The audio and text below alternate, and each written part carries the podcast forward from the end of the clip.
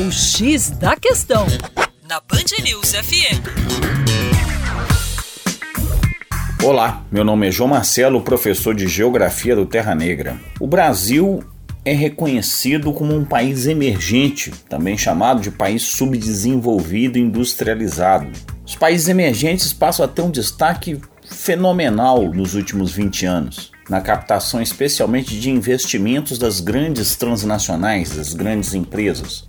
Em especial, essa atração tem, está relacionada com os incentivos fiscais, com a expansão da infraestrutura, do mercado consumidor, com a disponibilidade de uma força de trabalho com menor custo. Isso dá a essas economias uma alta agressividade no mercado internacional, na exportação de commodities, na exportação de produtos industrializados, é o caso da China, na exportação de serviços, como é o caso da Índia, na exportação de commodities agrícolas e minerais, como é o caso do Brasil e da Rússia. Importante declarar que essa ascensão das economias emergentes nos últimos 20 anos aumenta o peso internacional dessas economias o que acaba gerando um aumento da multipolaridade econômica. Para mais, acesse youtube.com/terra negra.